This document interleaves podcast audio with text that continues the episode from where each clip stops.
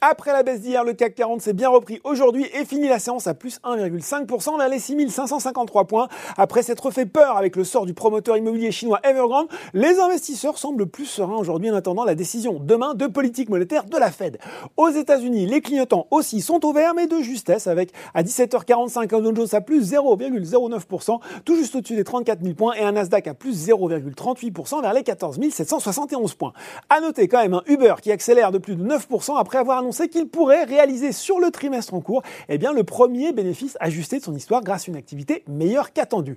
Allez, on regarde les valeurs en hausse en France, enfin en France. Vous entendez cette, euh, petite musique là qui nous vient d'Amsterdam? C'est le tube du jour et il est signé Universal Music Group. La filiale de Vivendi a grimpé de 37% pour sa première séance justement à la bourse d'Amsterdam, portant sa valorisation à plus de 45 milliards. Dans le même temps, le cours de Vivendi a lui cédé 19%. Le groupe ne détient désormais plus que 10,13% du capital du MG, alors que la filiale représentait plus de 90% de son bénéfice net, soit 452 millions d'euros sur 488 au premier semestre. Sur le SBF 120, après plusieurs séances de net repli, Valneva reprenait du poil de la bête aujourd'hui, toujours volatile. Solution 30 progresse de 8,7% et Virbac aussi signe une nouvelle séance au poil après la hausse de jeudi dernier liée à ses relèvements de prévision. Sur le CAC 40, c'est Saint-Gobain qui fait la course en tête devant L'Oréal et Téléperformance. Après HSBCIA, eh c'est Kepler Chevreux qui a relevé son objectif de cours sur le groupe de 415 à 440 euros tout en maintenant son opinion à achat.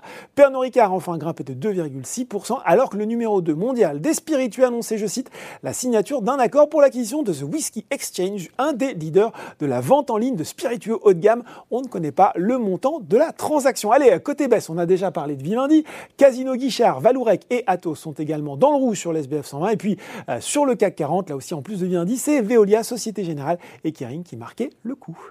Voilà, c'est tout pour ce soir maintenant. N'oubliez pas tout le de l'actu éco et finance est sur Boursorama.